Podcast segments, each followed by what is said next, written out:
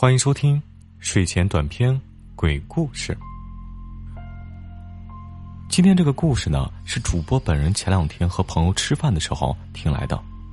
讲这个故事的呢，是一个理性的中年女人，是我发小的朋友，我们当地人。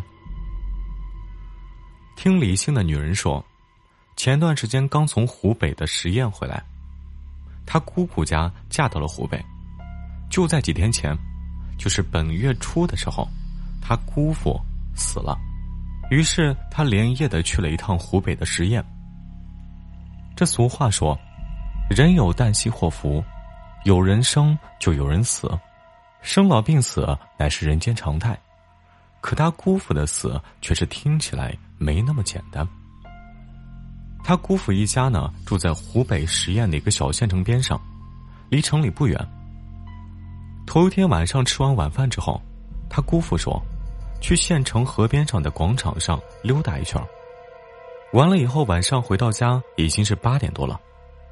到家之后呢，拿了个小凳子，就坐在院子里一言不发。家里人都觉得今天他姑父不对劲，就上去问他姑父，今天怎么了？哎，您猜怎么着？他姑父慢慢悠悠的说了一句让全家人都凉到脊梁骨的话：“我再活十个小时，明天就走了。”听到他姑父这么一说，家里人又惊又吓，反复确认之后，觉得这个事儿确实不对劲，就叫来了左邻右舍的邻居们帮忙看看。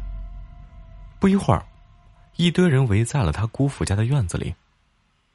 想再确认一下，这到底是抽风乱说话呢，还是真的碰到了什么不干净的东西？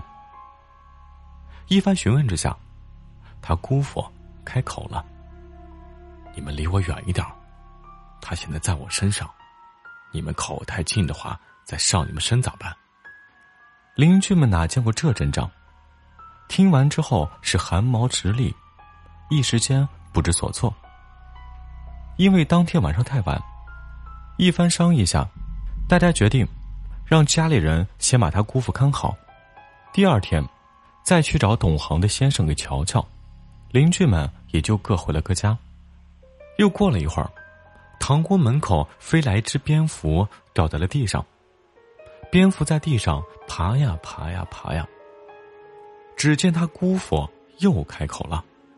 说这是去世的一个叫婶婶的人来接他了。一夜无眠，全家人轮流着看着他姑父。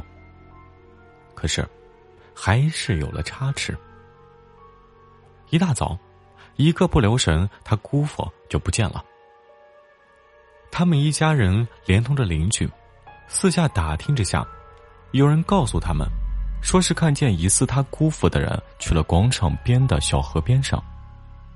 三天以后，他姑父的尸首被从河里打捞了上来。据说，他姑父的尸首在河里被泡了三天，捞上来以后，脸上的肉都不剩多少了。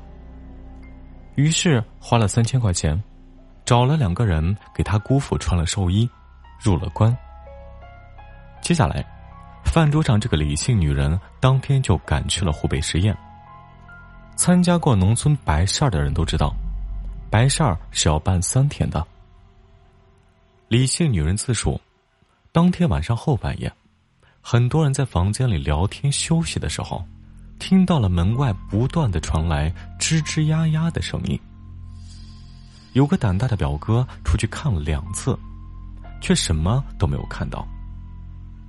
再有一件事就是，这个李姓女人第二天发现自己脚腕疼，低头一看，脚腕上一片的黑色，形状就像被人用手狠狠的抓过一样。当天晚上我们吃饭的时候，他还说，他脚上的黑印记还在呢。后来又听这个李姓女人说起。